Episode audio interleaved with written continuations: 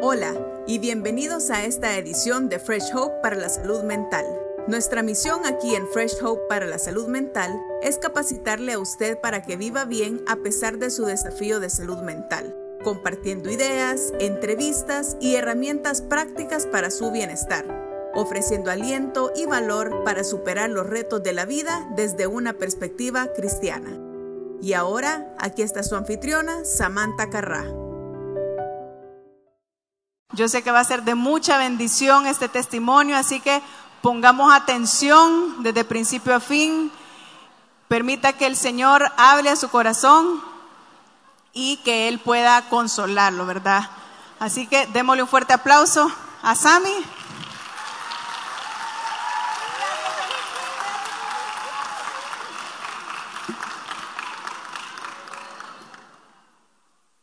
Buenas noches. Gracias por, por acompañarnos. La verdad que,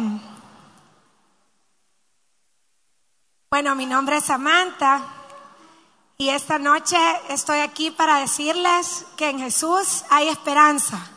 ¿Cuántos lo creen?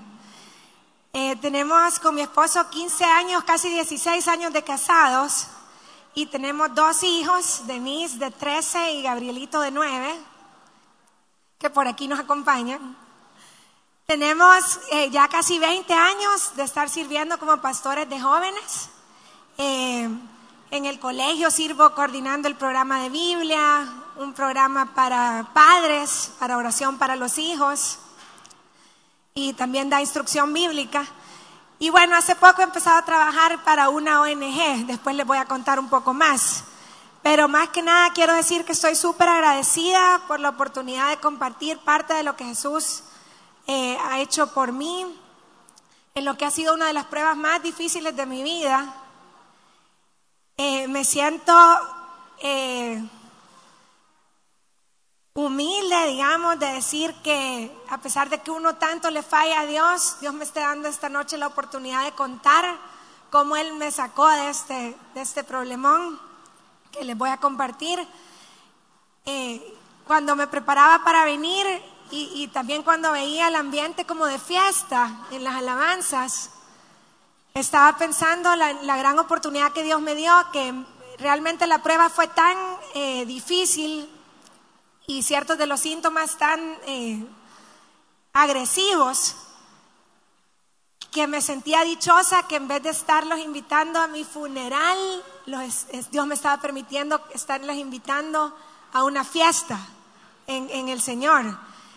Eh, así que le doy gracias a Dios por esa misericordia. Bueno, les quiero admitir que no es tan fácil para mí eh, contarles lo que les voy a contar porque hay mucho tabú, hay mucho como estigma alrededor del tema, pero necesitamos hablar del tema para quien para que quien lo está sufriendo se atreva a pedir ayuda. Además quiero darle gloria a Dios que es el que me sacó de esto. Y además, pues le he pedido a Él sabiduría porque Él redime nuestro dolor cuando por medio de nuestro testimonio alguien recibe esperanza. Y sea cual sea la razón por la cual usted esté aquí, no es casualidad. Y le pido a Dios que Él cumpla su propósito en usted y que levante su nivel de esperanza esta noche. Bueno, eh, la verdad no había motivos para sentir lo que yo sentía. Yo tenía mi relación con Dios, oraba, vivía para Él, tenía fe, este, leía la Biblia. Las buenas noticias de lo que Dios hizo por nosotros era todo para mí. No, no habían demonios, eh, no habían pecados no confesados, no era egocentrismo. Era súper amada y agradecía con cada célula de mi ser, mi familia, mi trabajo y tanta bendición inmerecida que llovía sobre mí. Y sin embargo, los síntomas aparecieron y persistieron. Estaba súper activa en todos mis roles en la iglesia. Habíamos emprendido un negocio con mi esposo, una pequeña droguería que representaba una marca de medicina homeopática. Y bueno, los síntomas comenzaron cuando estábamos ensayando para una obra de teatro que se iba a llevar a cabo aquí en la iglesia. En plenos ensayos, lo primero que empecé a sentir o a notar, porque estoy segura que ya habían empezado ciertas cosas, pero yo no las noté. Lo primero que yo noté fue que el latido del corazón era exagerado, taquicardias y arritmias bien intensas y una gran desesperación. Eh, me acuerdo que estábamos en pleno ensayo y tenía el latido del corazón como entre 140 y 160 latidos por minuto, cuando lo normal es entre 60 y 90. Momentos después, pues se pasó y volví a la normalidad, pero se fueron repitiendo episodios similares, ¿verdad? Una vez estaba en el gimnasio y comencé a sentir como que me iba a desmayar. Eh, creí que era un bajón de azúcar, ¿verdad? Entonces me compré un Gatorade, pero entonces empezó el corazón como que me iba a dar un infarto, una sensación horrible en el pecho. Eh, como pude, me, dirigí al carro y, queriendo llegar a la casa lo antes posible, ¿verdad? Antes de que otra cosa pasara. Cuando iba a mitad del camino, me quedo en un gran tráfico como el de esta noche que ni para atrás ni para adelante, y de todos modos la felicito porque insistió en estar aquí. Estaba, me fui a, a quedar trabada en un tráfico horrible, que yo dije, bueno, le voy a hablar a mi esposo que me venga a rescatar porque a mí me va a dar un infarto aquí, o sea, el corazón se me salía, era un golpe impresionante y un dolorón en el pecho. Eh, pero yo dije, de aquí a que venga mi esposo, ni en helicóptero llega, ya me va a hallar es en el otro mundo. Eh, iba pasando una señora para su trabajo y por poco bajo la ventana y le digo, eh, cuídeme en lo que me desmayo, vea, o avísele a alguien que estoy aquí. Pero no me atreví.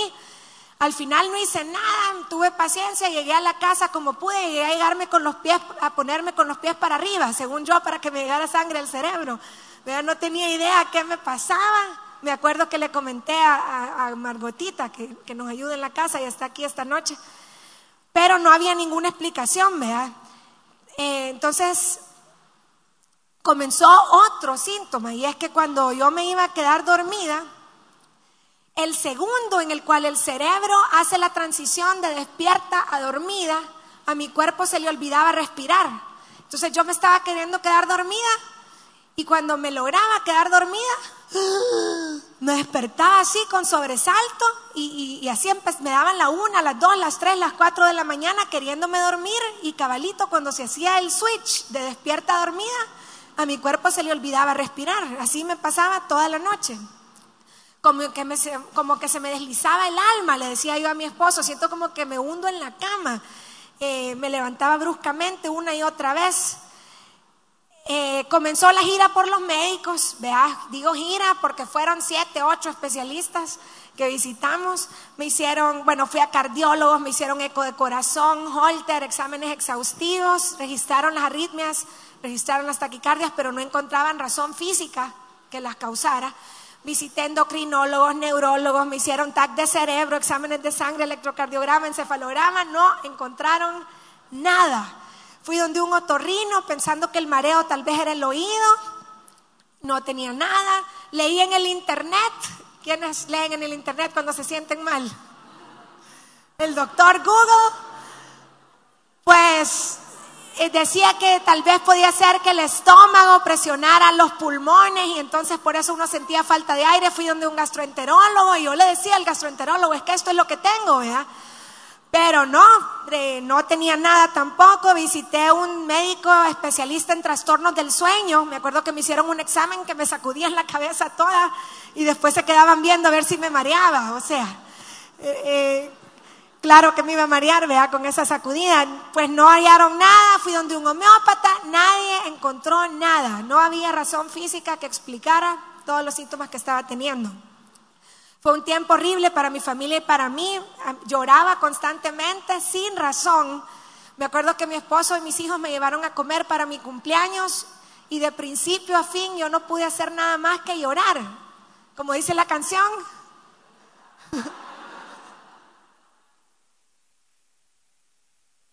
Sí, ahorita, ahorita sí me da risa, de verdad, pero en el momento, créame, tenía sobre mí una sensación inminente como de tragedia como que iba a pasar algo terrible y los niños se preguntaban qué pasaba.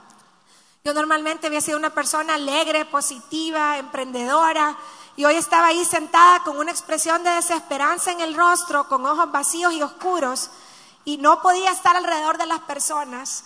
Me sentía totalmente incapacitada y sufriendo un dolor que no le puedo ni comenzar a describir, un dolor invisible. Me sentía como fuera de la realidad, como fuera de mi persona, como, ¿sabes? Como cuando, como si se me hubiera muerto alguien, ni Dios lo mande, pero sin haber perdido a nadie, como un dolor de duelo. Nada de gozo en la vida y no sabíamos qué era lo que estaba pasando. De repente apareció otro síntoma, se iban agregando a medida que pasaba el tiempo. Y este otro síntoma era que de la nada aparecían en mi mente escenas suicidas ataques de fotos. No era que yo estaba sentada y diciendo, esta vida no sirve para nada, mejor me voy. No era así razonado, sino que era un ataque de fotos creativas, que no voy a describir, eh, en la cual eran como intrusas, ¿verdad? Que atacaban mi, mi mente. Y junto con la imagen, esto era lo grave que no solo aparecía la foto en la mente, sino que lo acompañaba un impulso, un impulso como que lo tenía que llevar a cabo, como no sé cuántas les pasa que tienen su lista de pendientes y no descansan hasta que hacen el último pendiente. Entonces era como, como que lo tenía pendiente por hacer, un impulso como quien va a estornudar. Vea, eh, me acuerdo que una vez iba manejando por un hotel de San Salvador y como un imán el hotel me llamaba a entrar y a llevar a cabo la imagen que estaba en mi mente. No era algo que yo producía, sino que eran eh, ataques de fotos, vea, producidas por mi cerebro. Inmediatamente, gracias a Dios, se lo comenté a mi esposo, se lo comenté a mis papás. Mi esposo me acuerdo que me sacaba a caminar por toda la colonia, escuchándome, aconsejándome. El pobre no había ya ni qué decirme. Nunca dejó de orar por mí. Mis papás, mis hermanos, incluida Gaby, mi prima, nunca dejaron de orar por mí. Y me acuerdo que en medio del caos, mi papá me dijo unas palabras más sabias, de veras que Dios se las regaló. Me decía, Dios está en control. Y es algo que Dios le quiere decir esta noche a quien sea que esté pasando pruebas difíciles acá. Fue un proceso duro para toda la familia, las imágenes de mi mente no se iban. Créame lo que si yo hubiera podido escapar solo con cambiar de actitud, créame lo que lo hubiera hecho. Pero no se trataba de cambiar de actitud, era algo más profundo. Recuerdo que lo poco que lograba dormir, yo lo dormía agarrada del brazo de mi esposo con miedo de mí misma. Eh, así que bueno, al fin ya después de que transcurrieron todos los meses y toda esta gira que les cuento, mi papá sugirió que consultáramos con un psiquiatra. Me acuerdo que también el neurólogo, cuando vio todos los exámenes neurológicos y vio que no había, eh, no era por ahí, ¿verdad? El diagnóstico, también nos sugirió que visitáramos un psiquiatra. Pues visité a un psiquiatra y finalmente recibí un diagnóstico. Fui diagnosticada con un desorden, eh, un desequilibrio un como desbalance o pérdida de ciertos químicos en el cerebro que controlan todo lo que hacemos, controlan nuestra funcionabilidad y imagínese usted, controlan la percepción de la realidad que uno tiene. Este desbalance provoca variaciones en el ánimo que van desde la depresión suicida hasta los ataques de pánico y otros síntomas más. Son los químicos encargados de dar estabilidad de dar bienestar en las relaciones, eh, nos dan un sentido objetivo de la realidad y manejan otras funciones básicas para nuestra vida. Son químicos que Dios ha creado para que Dios, nuestro cuerpo funcione así. Yo a veces tenía muy poco de esos químicos y a veces no tenía nada. Eh, en palabras sencillas, pues era un cuadro clínico, ¿verdad? Era una enfermedad crónica, no era un diagnóstico de algo que iba a pasar, sino que era un, diagnóstico crónico sobre mí. Crónico quiere decir que es permanente, ¿verdad? Hasta que nos vayamos de esta vida. Eh, así que bueno, no es algo donde uno de repente está súper alegre y de repente está súper triste no era eso, sino que es un dolor permanente interno del corazón eh, y otros síntomas que ya le voy a describir. O por otro lado, una sensación de no poder parar, de irritabilidad extrema y de no poder parar ni para dormir.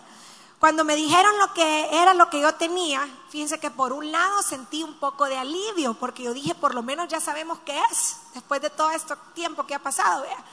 Y por otro lado, sentí la carga y la agonía de tener sobre mí un diagnóstico clínico crónico, vea, y que, una, una condición que humanamente hablando no desaparece. Comenzó a surgir en mí mi propio estigma sobre la salud mental, pero le voy a decir que a pesar de mi propio estigma, hice caso, oramos con mi esposo y me tomé las medicinas por la amenaza que había sobre mi propia vida respecto a los síntomas que estaba viviendo. ¿vea? Y debo decirle que en ese momento el medicamento, a pesar que después vino un ajuste del mismo, fue una misericordia de Dios para mi vida. ¿Verdad? Los impulsos suicidas, este síntoma cuando me quería quedar dormida, que me despertaba de un brinco, todo eso se fue inmediatamente. Pero quedaron otros síntomas difíciles que ya les voy a comentar, como el gran dolorón acá, un dolor que no era físico. Eh, una como náusea hacia la vida. Yo no sé, yo creo que todas aquí alguna vez nos hemos enfermado del estómago y después uno se sana, pero queda como con asco hacia algún alimento que probó. ¿Ustedes saben esa sensación? Pero era esa sensación de asco, pero contra la vida, contra estar viva. Y era algo bien difícil de describir realmente, pero estoy haciendo lo, posible para poder exaltar el milagro que Dios hizo. Este, bueno, eh, me explican los médicos que en realidad este desbalance de químicos cerebrales era una condición con la que yo había vivido toda mi vida, pero estaba como dormida, como que debutó en el momento que debutó por circunstancias vividas acumuladas que tuve. Bueno, ¿quién en El Salvador no ha sido eh, víctima de violencia? Pasé un asalto yo solita contra tres hombres armados. Pasamos la enfermedad de uno de mis hijos que se le cerraba la tráquea a medianoche de repente se le cerraba la tráquea y no daba chance de llegar al hospital. Duró como cinco o seis años. Eh, y teníamos que saber de destrabarlo en la casa. Eh, y así, ¿verdad? El jardinero de los apartamentos se estaba metiendo a robar y se nos metió a la casa a robar varias veces. Eh, sustos de la vida, porque la vida da sustos. ¿Cuántas dicen amén? Entonces, todas estas situaciones contribuyeron para que debutara mi enfermedad de la forma en que lo hizo, ya que uno de los síntomas eh, que más produce mi desbalance químico es la depresión. No es el único que produce, pero es uno de los que más produce. Eh, me voy a enfocar un poquito en la depresión. La, la, depresión es mucho más que tristeza, era como un hoyo en el pecho, como una incomodidad, un malestar, una apatía terrible contra toda. Solo levantarme de la cama era, sentía como que era escalar el volcán de Santana. Solo levantarse de la cama es un esfuerzo sobrehumano. Aquellas que lo han vivido no me dejarán mentir. Este, es como si todos en la vida tenemos un hilo que nos conecta a la motivación invisible de vivir y uno no se da cuenta de ese hilo. Uno se levanta y hace esto y lo otro y lo otro y ni lo piensa. Solo lo piensa cuando le cortan ese hilo. Ahí lo nota, ahí lo extraña. Cuando, y a mí es como que me, me habían cortado ese hilo que me unía al deseo de vivir. Eh, estaba llena de desesperanza. La desesperanza sucede cuando sentimos que ya no hay un futuro. Vea, me despertaba deseando que todo lo que les estoy contando fuera una pesadilla. Pero me despertaba y me daba cuenta que era realidad.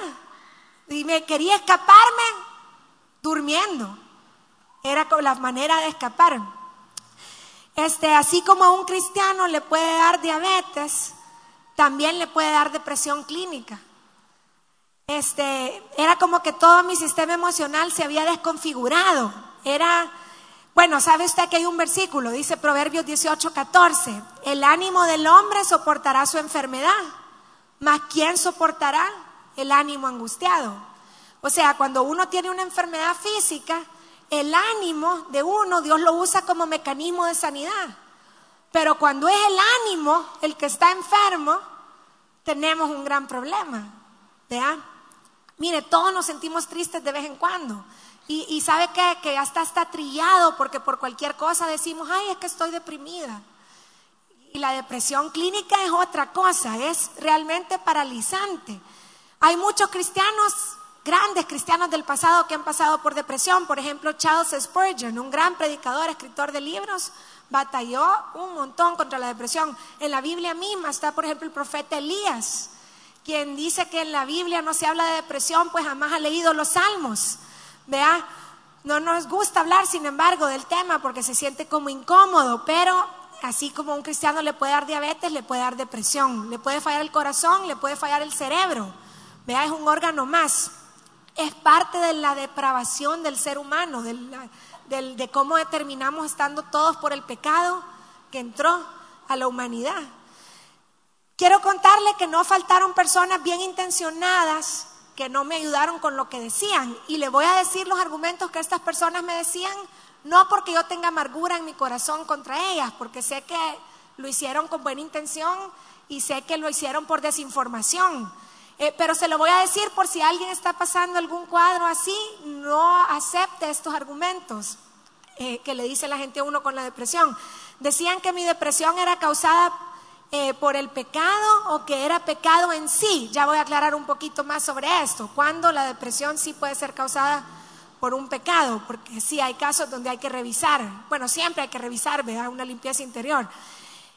Me decían que tomar medicamentos representaba una falta de fe, que leyera más la Biblia, que orara más. Yo hacía todas estas cosas y la depresión no se iba. Hay veces donde hay otro tipo de componente. Un desorden de químicos es tan real como un brazo quebrado, sangrando, solo que invisible. Aunque ahora en los Estados Unidos ya están eh, sacando algunos exámenes que detectan el cerebro deprimido, un MRI que puede detectar ahí. Eh, pero yo, yo lo sentía, eh, a todas las presentes les cuento que yo lo sentía como un cáncer, pero de las emociones. es algo así. No existen palabras realmente para describir la agonía, no se lo deseo a nadie, pero ahora que el Señor ya me sacó de ese hoyo, no puedo parar de agradecerle el milagro que, ha hecho en mí.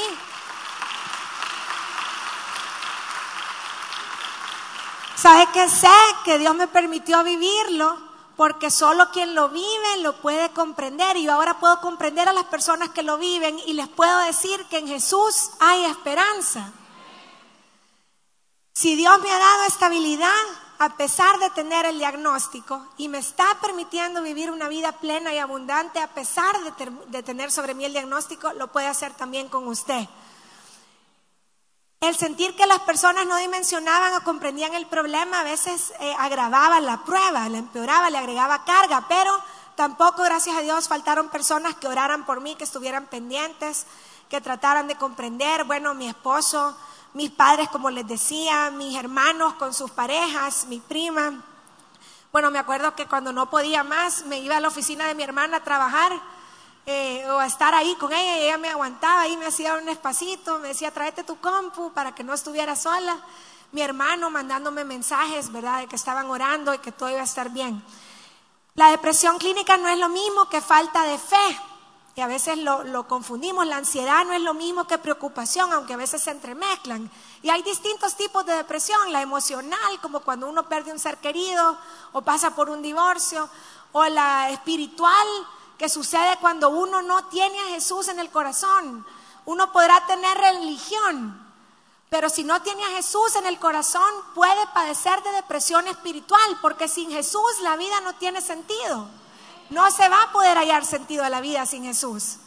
Entonces existe la depresión espiritual y está la depresión clínica, que es cuando hay un desorden químico en el cerebro. Alguien me dijo esta noche, yo quería venir a oírte porque yo te veía siempre radiante y bien en todas las áreas de tu vida y no entendía cómo tú has pasado por depresión. Pero es que hay algunas depresiones así, inexplicables, cuando vienen de un desorden en el cerebro. ¿Vea? Lo, importante es que para todo tipo de depresión Jesús es el que nos da la solución. Si usted está aquí y está padeciendo depresión o ansiedad, lo primero que tiene que hacer es invitar a Jesús a que sea su Señor y su Salvador. Es lo primero, porque Él le va a devolver el sentido a la vida. Lo segundo sería pasar por un proceso de limpieza interior, donde uno revise el equipaje de lo que va cargando en esta vida. Los rencores, los temores, los egocentrismos, los pecados podérselos confesar a alguien de confianza. Y así pasó por todo esto y los síntomas persisten, pues es de sospechar consultar con un profesional en salud mental, ¿verdad? Y de otro proceso que vamos a hablar más adelante. La medicación, algunos tardamos mucho en tomarla, algunos muy rápido. Este, cuando alguien está sufriendo la furia de una depresión, pues todos quisiéramos alivio, ¿verdad? Nunca le diríamos a alguien con diabetes que tomar medicina es pecado. Pero sí quiero aclarar que la medicación nunca debe tomar el lugar de la santificación. Nunca debe tomar el lugar. Uno siempre debe continuar haciendo el trabajo del corazón, buscar confiar en Dios y tener pensamientos correctos acerca de Él. Bueno, a raíz de mi salud mental, le quiero contar que vinieron otras pruebas. Y la primera que sucedió es que casi, casi, casi pierdo mi matrimonio. Habían ciertos descontentos, como todo matrimonio, ¿vea? Que los veníamos superando. En medio de todo lo que hacíamos, estábamos atendiendo el negocio y esto generó algunas diferencias de opinión. Y como si fuera poco, óigase esto, uno de los medicamentos empezó a darme un efecto secundario, una reacción emocional rarísima, pero científicamente comprobada. Lo que pasó fue que el primer psiquiatra que visitamos nos indicó un medicamento que al principio me ayudó. Pero como el médico no había dado 100% con el diagnóstico, no revisó la dosis y empeoró el desbalance químico. Hay miles de testimonios de personas que a raíz de este tipo de errores sufren este tipo de consecuencias. Imagínense el apodo de la pastilla que me habían dado. El apodo que recibe esta pastilla es la pastilla del divorcio. Es por los estragos relacionales que causan las parejas. Fíjese, yo comencé a sentirme cada vez más con deseos de alejarme de él. Todos los sentimientos que yo sentía no eran reales pero el problema es que se sentían reales para mí. Siempre había sido bien cuidadosa y bien cercana a mi familia, a mis hijos, a mi esposo y hoy tenía una actitud como de me vale. Quiero decirles que mis palabras y mis acciones lastimaron a mi esposo muchísimo. Me acuerdo que fuimos a Guate en una de esas y estando en Guate yo le dije unas palabras que ahora no puedo creer que se las dije y le agradezco a Dios que, que no se me fue, ya voy a hablar un poco de mis milagros después. Pero yo me acuerdo que en ese viaje le dije, por favor no te emociones conmigo, yo ya no quiero seguir. Me quería ir de la casa. Un montón de veces fuimos a dar los dos donde mis papás mis papás nos recibieron, nos escucharon horas y horas. Ellos con una tolerancia y una paciencia hacia las burradas que yo decía.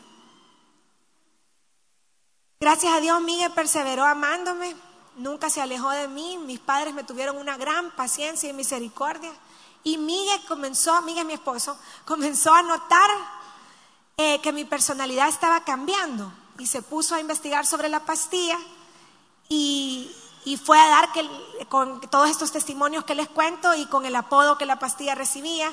Entonces fuimos a un segundo psiquiatra que revisó el diagnóstico, revisó la dosis y en efecto nos, nos dijo, bueno, los desacuerdos que tienen son genuinos, pero la pastilla está agravando la situación y poco a poco la fue retirando y poco a poco fui eh, como recuperando la estabilidad. Aparte, pues gracias a Dios en la iglesia hemos crecido con una cultura bíblica de limpieza interior. Entonces, aparte de ir retirando la pastilla, tuve oportunidad de ver hacia adentro, revisar mi pecado, mis faltas, mis egoísmos, mis temores, mis rencores. Se los confesé a Dios, busqué confesárselos a otra persona y el Señor me perdonó y fue obrando en mi matrimonio de manera que resultáramos más enamorados y más unidos que nunca. En medio de la prueba y error de los medicamentos, sí, gracias a Dios. Gracias a Dios, de verdad. En medio de todo esto, eh, todavía pataleando para salir adelante, ¿verdad? La doctora me, me exigió una prueba de embarazo por todos los medicamentos y el tipo de medicamento que estaba tomando. Va a creer que contra todo pronóstico y sin planearlo sale positivo. Yo al principio me alegré porque yo dije, sí, yo sé que no es el momento, yo sé que no lo planeamos, yo sé que ni yo me puedo cuidar sola ahorita, pero yo lo vi como que me dio esperanza, vean, me, me abrió como una razón para vivir en medio de la prueba. Pero va a creer, a la semana exacta de haber recibido la noticia que estábamos esperando bebé, lo perdimos. Empecé a tener un aborto espontáneo, exagerado, íbamos para la playa una Semana Santa, nos regresamos, yo con dolores de parto en todo el camino. Este era, ya tenía dos meses de gestación, pero fueron dolores como si fue real, como si ya hubiera sido el momento. Encima de eso, ya había perdido mi salud mental, casi pierdo mi matrimonio, perdimos un bebé y como si fuera poco, en el 2018 perdimos el negocio. Por mi condición y por las circunstancias que se atravesaron, la droguería quebró y con esto perdimos toda la inversión el dinero y el tiempo que habíamos dedicado por como 8 o 9 años. La verdad que incluso al contárselos me queda un poco la sensación de estar como sobresimplificando todo lo que vivimos. Me queda un poco la sensación como uno lo tiene que contar rápido por el tiempo, ¿verdad? Pero fue profundamente difícil y quiero decirle, quisiera decirle que reaccioné con humildad. Quisiera decirle que, que tuve una postura de comprensión o de cabal de humildad hacia Dios, pero la verdad es que en mi pecaminosidad le confieso que que no, me sentía abandonada por Dios en mi maldad de ser humana, tenía una actitud como de reclamo. Eh, sin embargo, Dios, a pesar de mi actitud, tuvo la misericordia y paciencia conmigo y me hizo saber de mil maneras que no me había abandonado. Sabe que Dios permite que pasemos pruebas, pero no es señal de que nos ha dado la espalda. Alguien necesitaba oír eso esta noche. No significa que Dios no le esté oyendo o que Dios olvidó de usted ni significa que Dios le falló, sino que bueno, realmente Dios no está trabajando para que seamos felices. Dios está trabajando para algo más grande, que es nuestra salvación, nuestra redención y nuestra santificación. Y en ese proceso permite una prueba, pero Él está siempre con usted. Y está en control. Dice la Biblia, cuando pases por las aguas yo estaré contigo, y si por los ríos no te arrastrarán.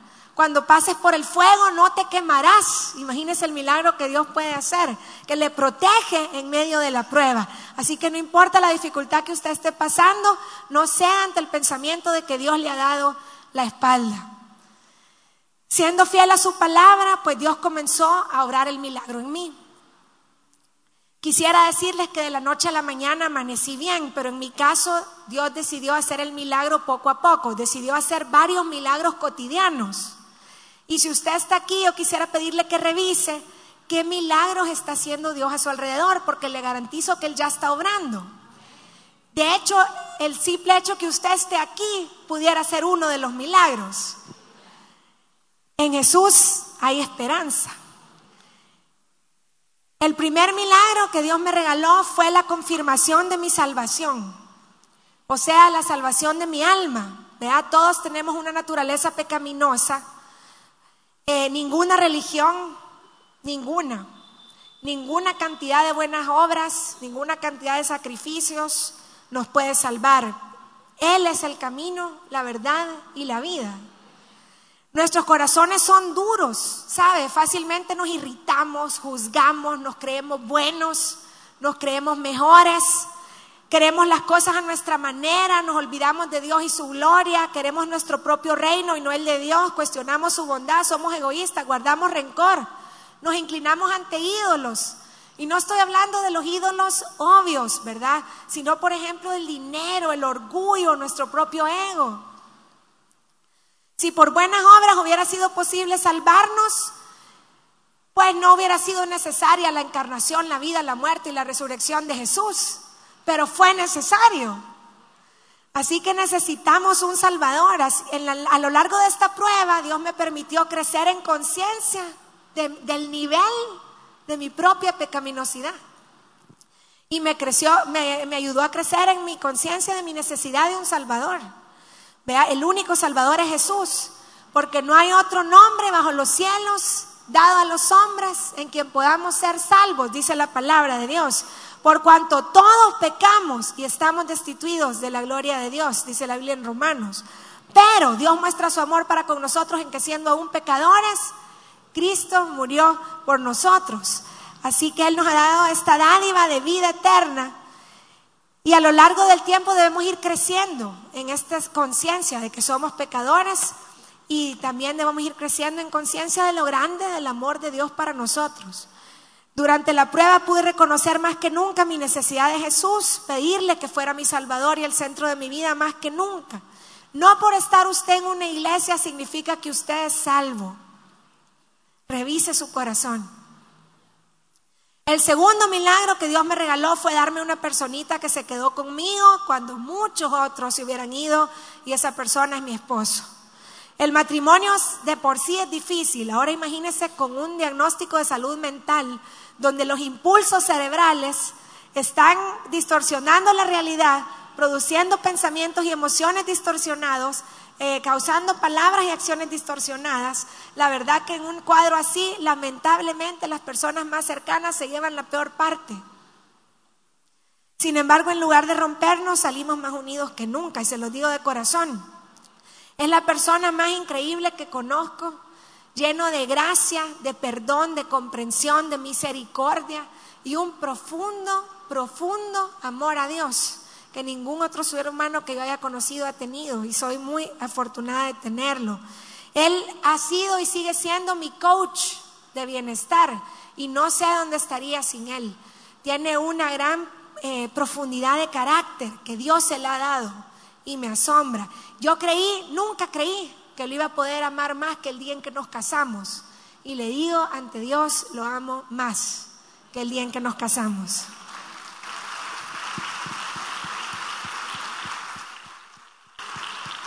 Se tomó muy en serio su voto de en las buenas y en las malas.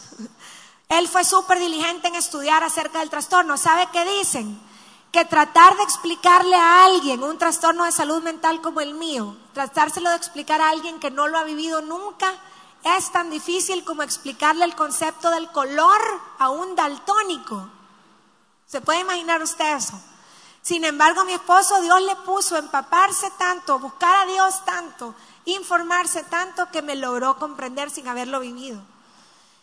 Gracias a Dios, junto con este milagro, puedo comentar que mis hijos no se dieron cuenta de la gravedad de lo que estaban viviendo. Aquí está mi hija hoy, está escuchando por primera vez algunas de las cosas que vivimos. En algún momento hablamos con ellos de que yo estaba enferma, pero nunca se dieron cuenta de la gravedad. Eh, tal vez Dios no le pone a usted a su esposo, pero déjeme decirle que Dios siempre le va a poner personas personas que le entiendan, puede ser un grupo de apoyo, puede ser la persona que lo invitó esta noche acá, no sé quién, pero Dios le pondrá a alguien que lo, que lo apoye y lo ayude a salir adelante. El tercer milagro que Dios me regaló, sinceramente, es que obró a través de los médicos y las medicinas. Él puede sanar sin necesidad de médicos ni medicinas si Él quiere. Pero en mi caso, Él decidió usar los médicos y las medicinas. Este, y es Dios el que hace que funcionen. Sin Dios no funcionan. El hecho de que, buscáramos ayuda psiquiátrica, cuando psiquiatría tiene malas connotaciones, pensamos que el psicólogo y el psiquiatra son para locos. El psiquiatra evalúa la condición de salud del cerebro, que es un órgano súper importante, así como el cardiólogo evalúa la salud del corazón. Y un buen psicólogo, pero enfatizo, con principios bíblicos, es un gran instrumento de Dios. Lo que Dios puede hacer con un psicólogo en, cuyo corazón reina Jesús es maravilloso. Eh, me guió el Señor un equipo de médicos que han sido como ángeles en mi camino, ambas temerosas de Dios, con un llamado genuino y que son testigos de la obra que Dios ha hecho en mí. En cuanto a las medicinas, eh, llegó poco a poco la estabilidad, hay que darle dos, tres meses a cada medicamento y a cada dosis para ver si surge efecto y eh, con paciencia, pero Dios hizo que funcionaran. Cuando la depresión es clínica, la medicina no es un sistema de apoyo secundario. Cuando la depresión es clínica, la medicina es el sistema para contrarrestarlo. El cuarto milagro que Dios me concedió es que me sintiera como me sintiera y aún en mis peores momentos Dios me concedió siempre tener un tiempo a diario con Él.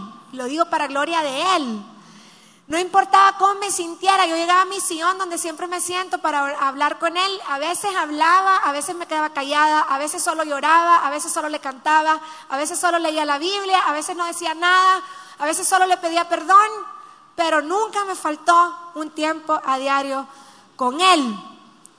Exponerse a la palabra de Dios y a la oración es clave para salir adelante de cualquier situación. Por eso hizo súper bien en venir esta noche, al momento que estábamos todas en la alabanza, yo estoy segura que el Espíritu de Dios estaba paseándose aquí. En uno de esos momentos a solas con Dios, Dios me puso un pensamiento bien claro en mi corazón y me dijo, yo voy a hacer de tu prueba tu mensaje. Voy a sacar de tu prueba tu mensaje. Y este es el mensaje que Dios me dio, que en Jesús hay esperanza. Meses después vi cómo Dios lo cumplió. Y este mensaje sacado del fuego de la prueba es que en Jesús hay esperanza. También parte del milagro de que nunca falté a mi, a mi tiempo con Dios, pues nunca dejé de asistir y servir los jueves en Padres que Oran, que es nuestra reunión del colegio de padres orando por los hijos, y los viernes a nuestra reunión de jóvenes. Los domingos no me dejó de congregar, pero a veces me sentía tan mal que me metía a alguna oficina y desde la oficina escuchaba. Pero gracias a Dios, Dios me permitió estar sirviendo y sabe que servir me sostuvo. Fue más grande que la medicina, el servicio. Es, algo que se tiene que hacer. Bueno, poco a poco los medicamentos fueron surgiendo efecto, eh, pero yo de todos modos me sentía cargada por tener sobre mí el diagnóstico de una enfermedad crónica. Todavía no desaparecía el dolorón emocional y la náusea hacia la vida. Esos síntomas no se iban y me sentía con mucha desesperanza. Eh, por ejemplo, yo pensaba que ya no tenía nada bueno que ofrecerle a mi familia, que no tenía ni 40 años de edad y mi vida se había terminado, que ya no podía trabajar bien porque las medicinas afectan mucho la concentración y uno siente que ya no puede trabajar bien. Eh, yo sentía que mi vida se había acabado, estaba sobreviviendo, pero no estaba prosperando, sentía que ya no tenía futuro y tenía mucho la tendencia a aislarme. Pero oré al Señor y le pedí auxilio y me acuerdo que le dije, quiero conocer a, a alguien que tenga mi mismo diagnóstico y que tú me enseñes cómo lo estás sacando adelante. Ahí vino mi quinto milagro y fue que fui a dar con una organización en Estados Unidos que se llama Fresh Hope o Esperanza Fresca, que es también como Nueva Esperanza. Eh, la providencia de Dios me dio con ellos. Son una organización sin fines de lucro que tienen grupos de apoyo para personas con depresión y otros diagnósticos de salud mental. Eh, tienen un pastor, es el que lo fundó, que tiene mi mismo diagnóstico e incluso sufrió algunos de los efectos secundarios que yo sufrí. Llegué a un grupo virtual de esta organización. Yo le había pedido a Dios conocer a una persona con mi diagnóstico. Me puso en un cuarto virtual con 10, 15 personas con mi diagnóstico y todas estaban cuidando sus familias, sacando maestrías, eh, sirviendo en sus iglesias. Había una persona ciega y con mi mismo diagnóstico que se estaba casando, yendo a una escuela de ciegos para ser esposa y saber cocinar y saber hacer todo en la casa, siendo ciega y teniendo mi diagnóstico. Inmediatamente me llené de esperanza. Y sé que fue Jesús que, que la puso ahí. Porque dice Jeremías 29:11, yo sé los planes que tengo acerca de ustedes, planes de bien y no de mal, para darles un futuro y una esperanza. Y quiero decirles, para gloria de Dios, que a partir de mayo de 2018 mis síntomas comenzaron progresivamente a estar puestos en remisión. El día de hoy estoy viviendo sin síntomas, para gloria de Dios. Gracias a Dios. Aun cuando hay algún día difícil, nunca es como fue. Y ahora tengo una gran diferencia, que es la esperanza de Jesús en mi corazón. Mi tanque de esperanza está lleno y eso me mantiene a flote. Soy un milagro de pies a cabeza.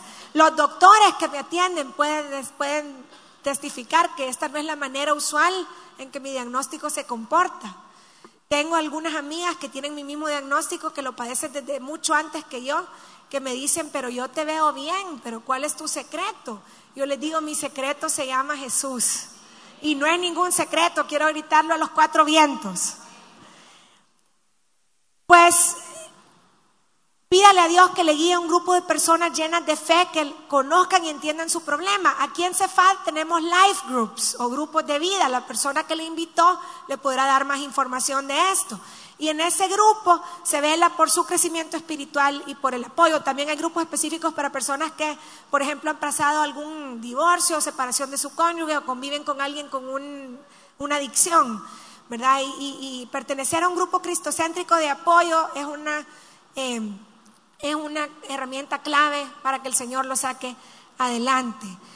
Al final del año pasado, mi líder de Nueva Esperanza me dijo, no querés ser líder vos, es un gringo.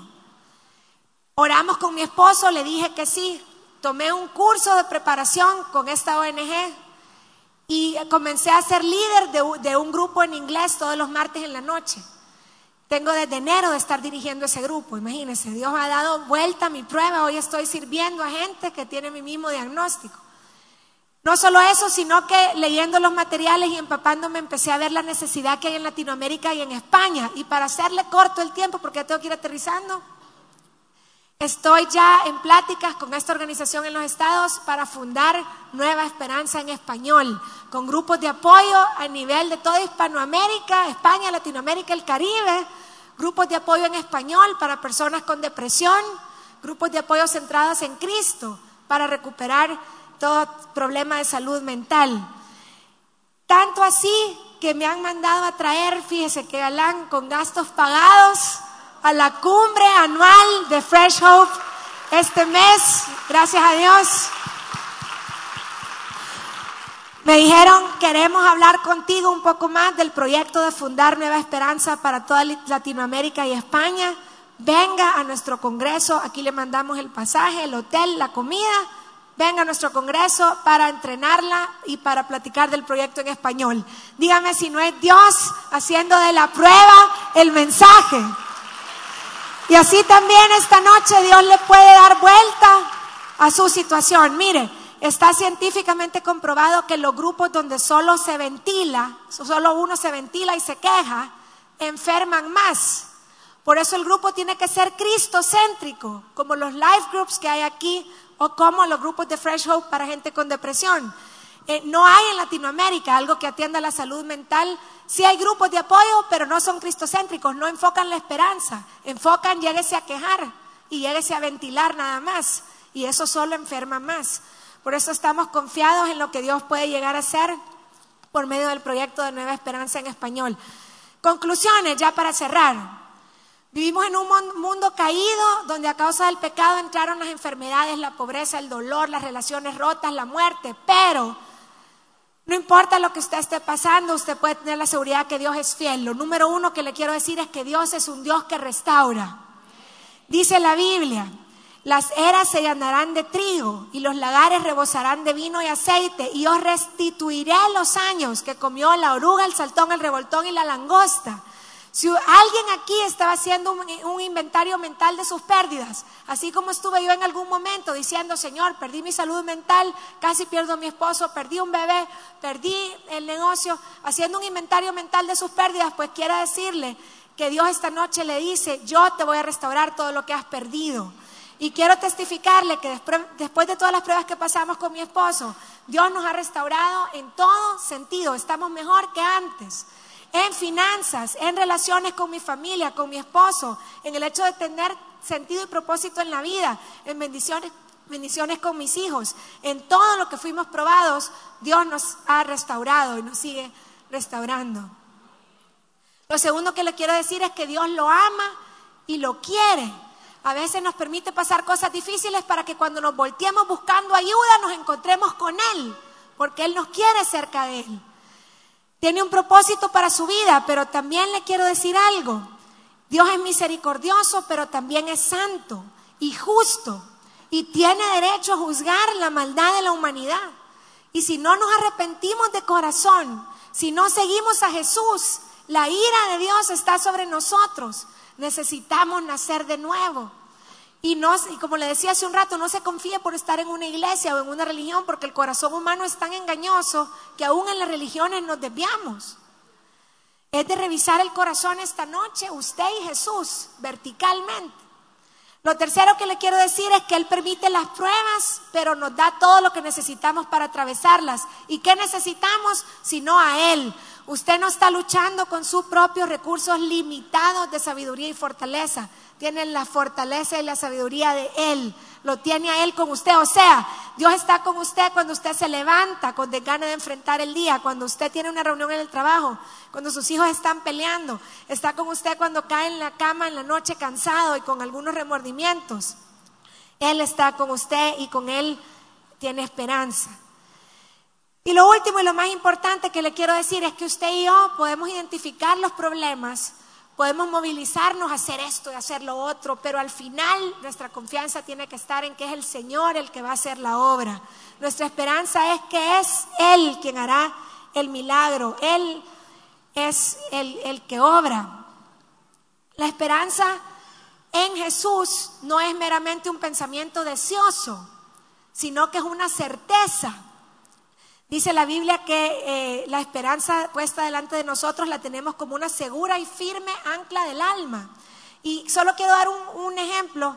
Fíjense que esta noche me acompañan mis compañeras de la liga de tenis. Les quiero pedir un aplauso para ellas, que bien lindas han venido esta noche.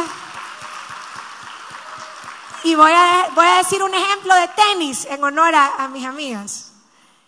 La esperanza en Cristo es así, es como si estuviera jugando Federer contra Nadal. Son de los mejores jugadores de tenis. No voy a usar fútbol hoy, vamos a usar tenis. Y digamos que yo estoy viendo un partido, pero no lo estoy viendo en vivo, sino que lo estoy viendo en repetición.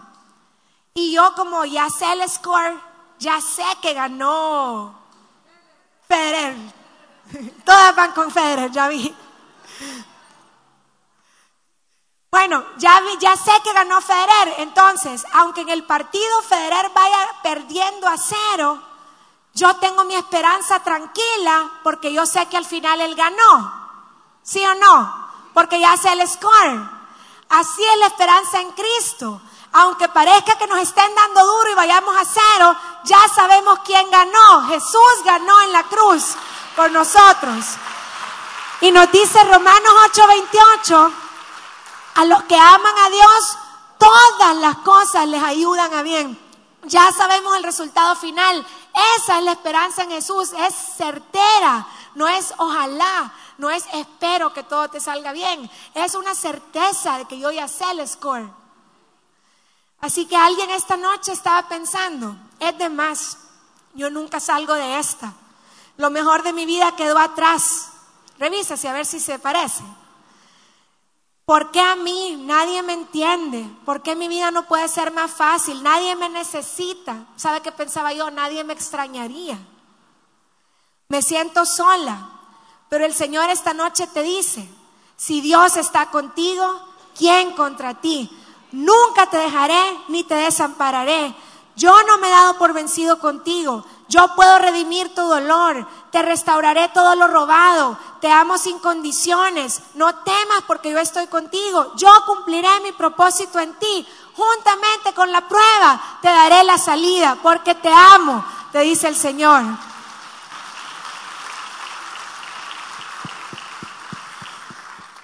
Le voy a pedir a las chicas del grupo de alabanza si me pueden acompañar en este momento.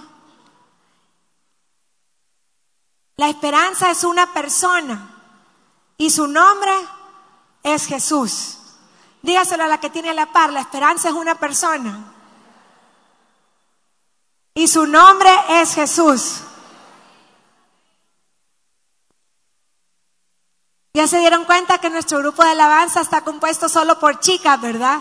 ¿Por qué no les damos un aplauso?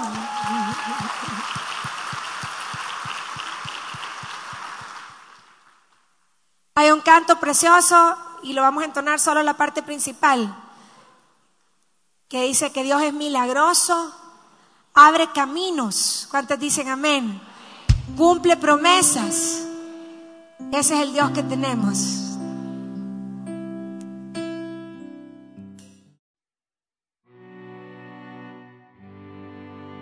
Usted ha estado escuchando Fresh Hope para la Salud Mental. Si tienen una oportunidad, comente, comparta y suscríbase al podcast Fresh Hope para la Salud Mental en iTunes o en el servicio que usted utiliza. Le recomendamos que comparta nuestro podcast en las redes sociales con sus amigos y familiares. Podcasts anteriores de Fresh Hope para la Salud Mental se pueden encontrar en freshhopeformentalhealth.com, Spotify, SoundCloud, iTunes, iHeartRadio, Stitcher Radio y YouTube. El podcast Fresh Hope para la Salud Mental es parte de Fresh Hope. Fresh Hope es una red internacional de grupos de apoyo cristiano entre pares de salud mental que capacita a las personas para vivir bien a pesar de tener un diagnóstico de salud mental. Para obtener más información sobre Fresh Hope, visite freshhope.us o freshhopeespañol.com. Fresh Hope es una de las redes líderes de grupos de apoyo de pares basados en la fe a nivel internacional. Nuestra anfitriona, Samantha Carrá, es la embajadora de Fresh Hope para el mundo de habla hispana. Es una pastora juvenil que vive bien a pesar de tener un trastorno bipolar. El fundador y presidente de Fresh Hope es el pastor Brad Hayes, un pastor que vive bien a pesar de tener un trastorno bipolar. Brad es el autor del libro Fresh Hope for Living Well, que está disponible en inglés en amazon.com y también estará disponible en español muy pronto. Si usted o alguien que conoce está interesado en asistir a una reunión de grupo de Fresh Hope o si está interesado en comenzar un grupo en su comunidad, puede contactar a Samantha en samantha.freshhope.us. Samantha se deletrea S-A-M-A-N-T-H-A. No solo tenemos grupos locales, sino también ofrecemos grupos Fresh Hope en línea. Para mayor información, visite www.freshhopeespañol.com.